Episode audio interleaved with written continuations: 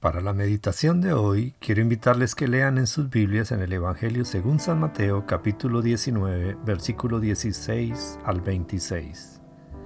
Como título para esta meditación le he colocado Bueno.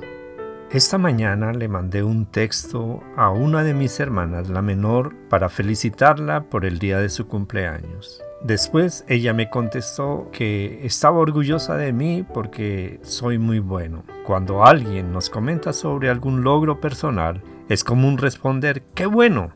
O tal vez digamos, él es muy bueno. Cuando contestamos así, podría pensarse que uno se está refiriendo a lo beneficioso del hecho en sí o al carácter de la persona con quien hablamos o de quien hablamos.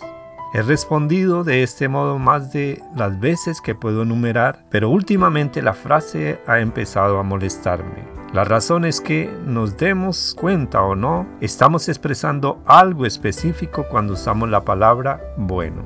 Una vez el Señor Jesús encontró a un joven rico que lo llamó Maestro Bueno, Mateo 19, 16. El muchacho tenía razón, porque el Señor Jesús es ambas cosas. Es bueno, completamente perfecto y es el Maestro. Es el único que puede declarar que posee verdaderamente estos atributos.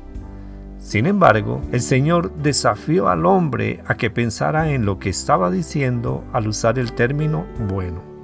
Él le dijo, ¿por qué me llamáis bueno? Ninguno hay bueno sino uno, Dios. Mas si quieres entrar en la vida, guarda los mandamientos. Versículo 17.